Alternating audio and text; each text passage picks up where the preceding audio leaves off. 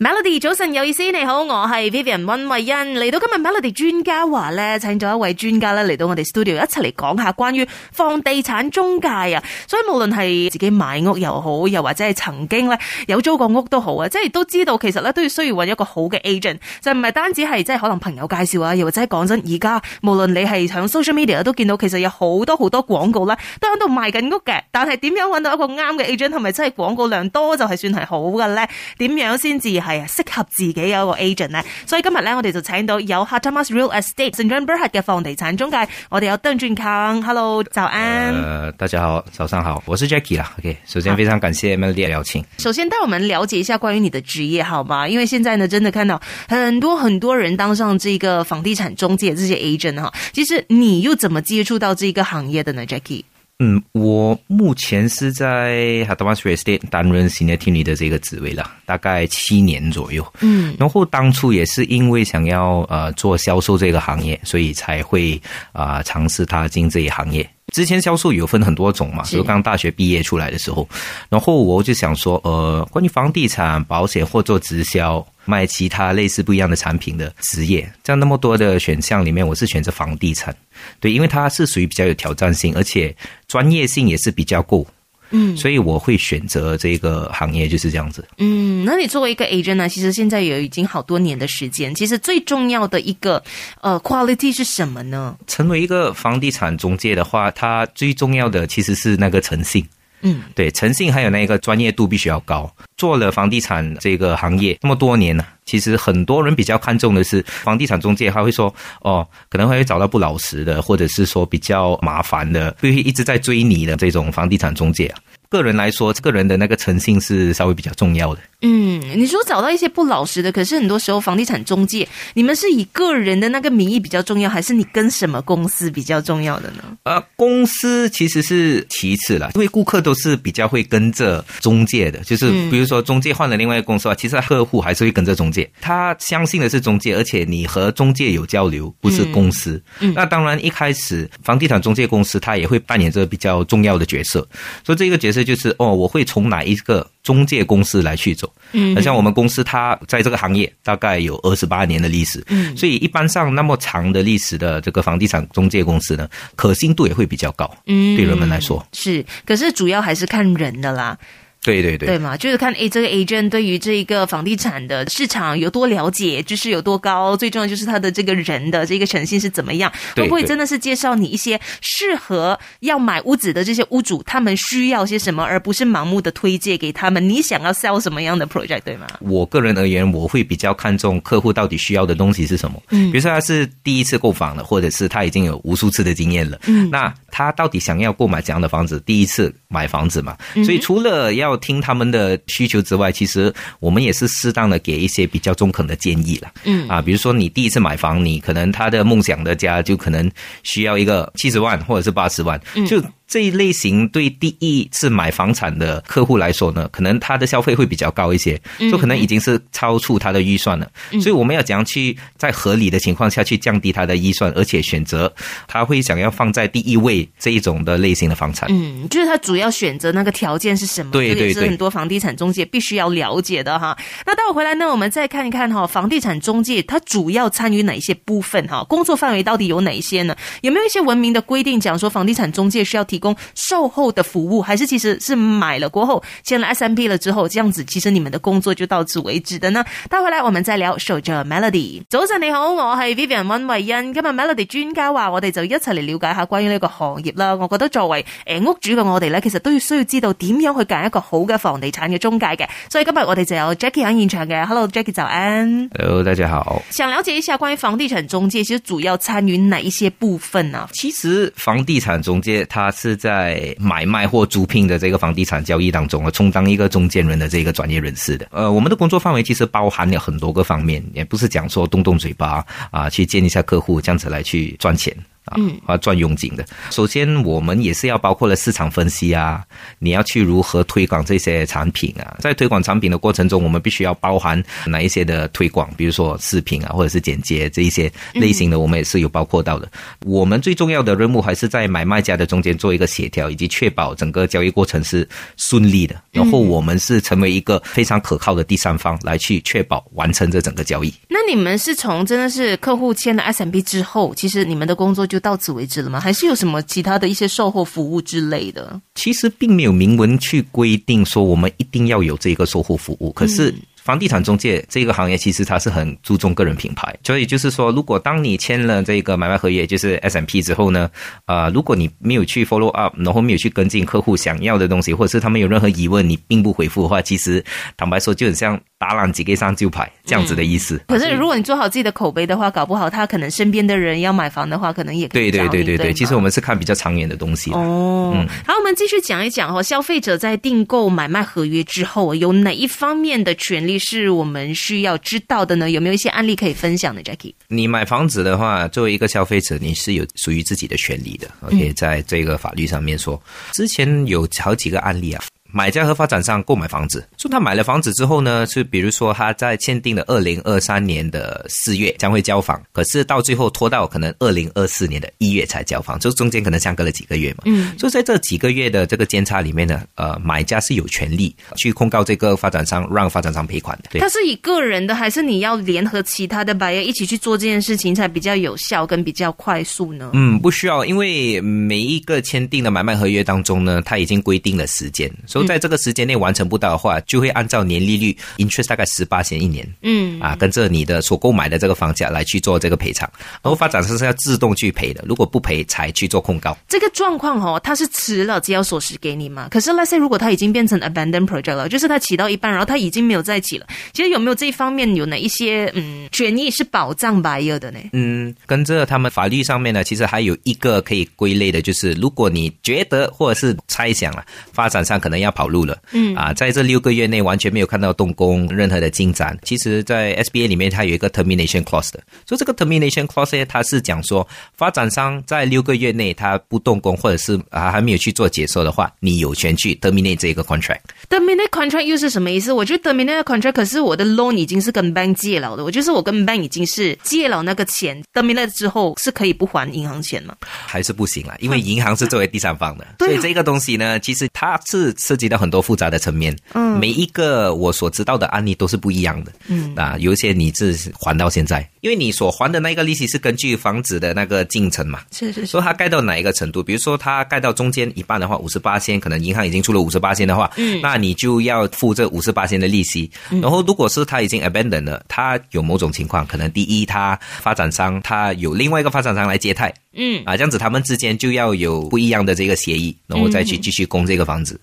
或者就是第二，你打官司上那个仲裁庭去打官司，然后胜诉或者是败诉，你就要继续做，嗯这样子的。可是这个哈、在大概好久之前呢，我们政府不是有一个叫 DIBS 的嘛？就那时候，其实你就是讲说，哦，你还没有拿到钥匙的时候，你是根本不用付费的，可能连那个 progressive interest 也是不用给的。那时候对对，DIB 是不用给 progressive 嗯是咯 interest，的所以就是还在有着 DIBS 的时候，然后搞不好那个 project 已经是 abandon 了，因为本来你就没有在供着银行的任何的那个 progressive interest 那些利息嘛，所以这个状况又是怎么样？现在已经没有 DIBS 了嘛？对所以之前它有 DIBS 的时候，银行它是持续要给钱的。这样那个时候，我以前有听说过一个案例是说，银行它可能会控告那个发展商，嗯哼，啊，类似这样子的案例。嗯啊，这样它比较难会扯到去消费者的身上。当他收不到钱了之后，他才会转而向消费者去跟他们做一个协议，然后中间你要还多少钱。有时不是你当下要给的那个钱啊，因为你跟 bank 你借了嘛，你的 loan 已经是用了那个 quota 嘛，对所以就算是你是 under DIBS 的，你没有在还这 bank 的 interest，可对是你的名义已经是跟那个银行借了那个 loan，这样搞不好可能我就不能再借其他的 loan 啊，然后那个 abandoned project 它也没有再起啦，对，这个是相对来说比较麻烦的事好复项。杂哦，对所以要请律师，又要是自己出钱，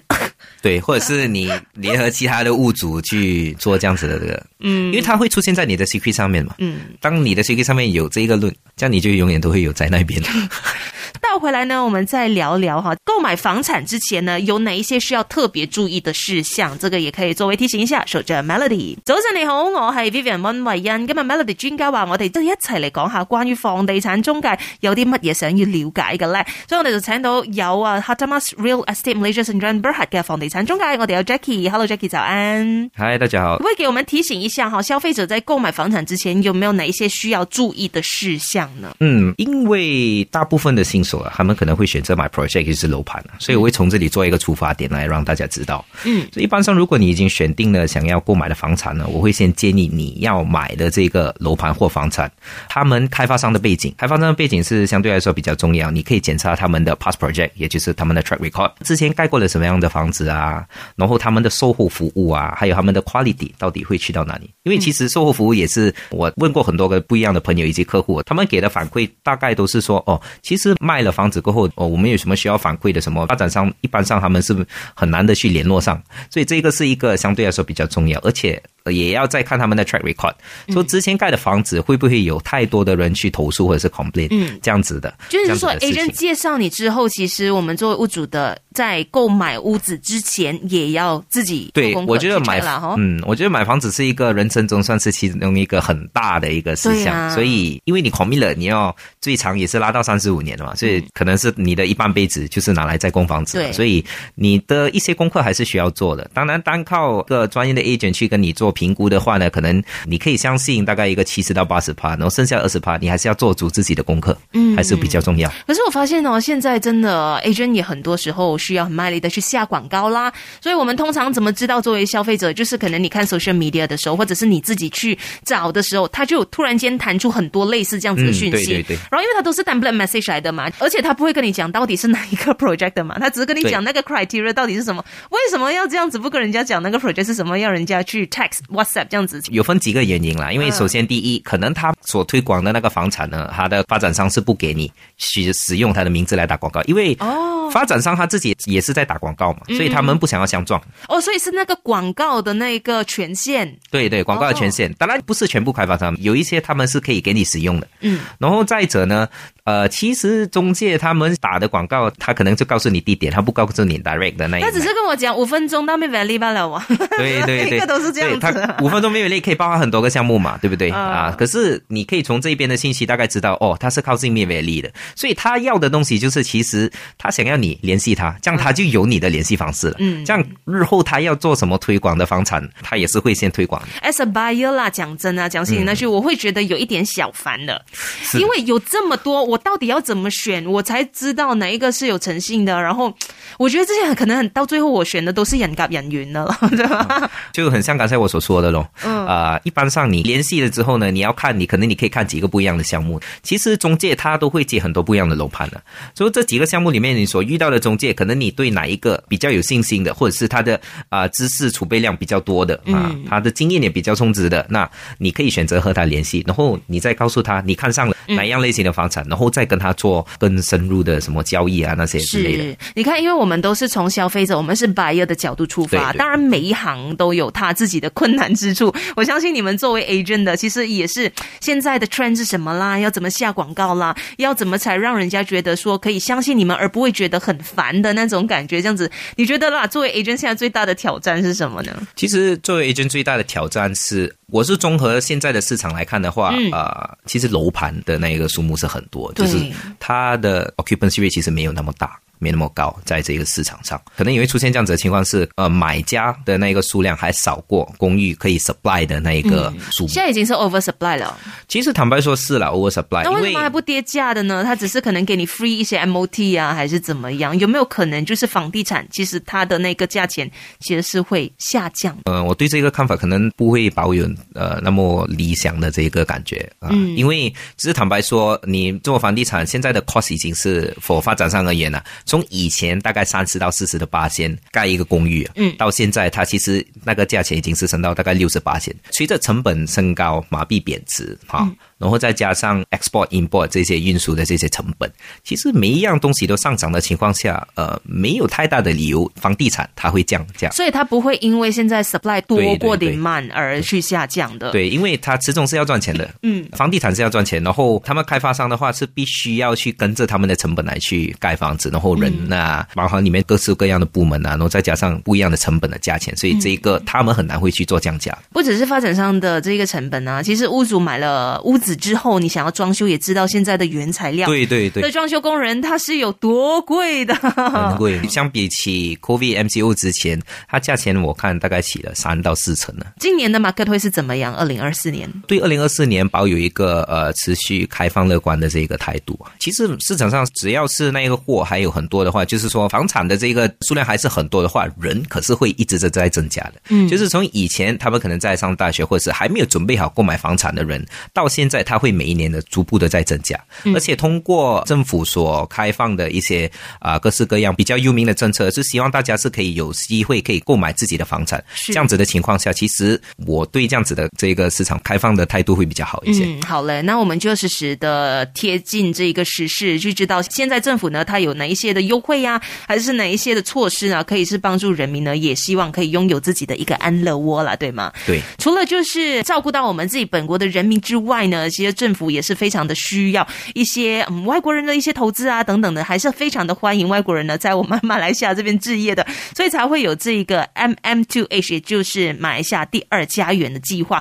不知道 Jackie 本身有没有身边有一些人，或者你本身有接触到呢？待会来我们再聊一下这部分哈。所以这 Melody，早晨你好，我係 Vivian 温慧欣。今日 Melody 專家話，我哋就有 Hatamas Real Estate Malaysia Sdn Bhd 嘅房地產中介，我哋有 Jackie 喺現場嘅。Hello Jackie，早安。嗨，大家好。其实本地人跟外国人在马来西亚购买房产，现在的市场是怎么样啊？对于外国人来说，在马来西亚置业其实还是一个就是保持乐观的一个看法嘛。对对对，其实对很多国家的人来说，呃，其实马来西亚的房地产普遍是相对来说非常之便 宜。对我可以这样子来说他。们来到这边都觉得说哇，这里的房子真是简直是豪宅呀、对他们来说，嗯，对，其实也不是说房子非常便宜呃的关系，所以他们才选择在马来西亚做啊、置业啦。因为呃，在先进的程度的话，在东南亚国家，其实除了新加坡，马来西亚算是数一数二的国家。嗯，对。然后在先定住那么高，而且它比较 civilized 的一个国家的情况下，房地产还可以和新加坡差那么一大截，他们会更加选择来到这边做投资，这样子。对外国人来说，外国人他们要在马来西亚买房产的话，是需要买超过一百万的，这个是限定于吉隆坡。嗯然后不一样的州属它有不一样的这个设定。嗯，啊、雪兰莪需要两百万，呃，平内槟城岛的话，可能它需要一个八十万。嗯，然后 land 的话，它就是有地房产，它需要一百八十万，它这样子有不一样的规划了。嗯，所以只是你需要买比较贵的一些 project 而已啦。对，可就是是对一他些们来便说宜的 project 就是给回我们自己人民 喽。啊、对，嗯比较优惠或者是比较值得的房产，因为对外国人来说，他们第一件事情就想到哦，我要在吉隆坡资产，他不会想到说哦，我要在雪兰莪嗯其实资产，槟这样城子也很多哎、我发现槟城对槟城特别是是非常香多的港人，我觉得说哦，好爱在槟城那边买房产啊。对就我们看到可能一些香港的艺人啊什么的，对对对就是喜欢槟城这个地方。嗯，就除了是房产之外，可能也是考虑到你的生活的环境啊、你的食物啊，马来西亚也是很多的对对对美食，就觉得说哎，很多的华人都喜欢来到这边呢、嗯，没错。嗯现在的这个第二家园计划还有什么 update 的吗？在二零二四年有什么更改的吗？最近我们的旅游部长张新庆他已经宣布了说，呃，在今年他还未确定的日期到底是几时开始。我们有一个呃第二家园的优化版，就是也是配合马中建交五十周年呐、接着这一个周年纪念，呃，他也带出来这一个信息说，我们新的优化版呢有规划成不一样的版本。就以前它从二零零二年开始到现在呢，其实我们一路以来只是在使用这一个版本而已。嗯，现在它会规划成三个版本，就是铂金版本、黄金版本或者是呃白金的版本，就是就以不一样的这一个配套来去呃让不一样的外国人去适应这里的生活。对，嗯，OK，所以就我们等宣布的日期再看一下到底有什么 update 咯。嗯，他已经宣布了全部的那个对，所以想要了解更多的话，就可以去到我们的这个 MM2H 的官网那边，就可以找到一些资料。搞不好就是可能你身边也想要介绍一些外国的朋友啊，来这里置业啊，或者是有家人想要觉得，哎，我想要回去马来西亚那边置业，感觉上的生活好像还不错这样子啊。到最后有没有一些提醒哈？如果有一些朋友也有兴趣想要成为房地产中介的话，怎么样才可以成为这个合法的房地产中？中介呢？首先，你要成为合法的房地产中介的话，第一，找一个你自己相中的中介公司啦。再去我们的中介协那一边呢，LPPEH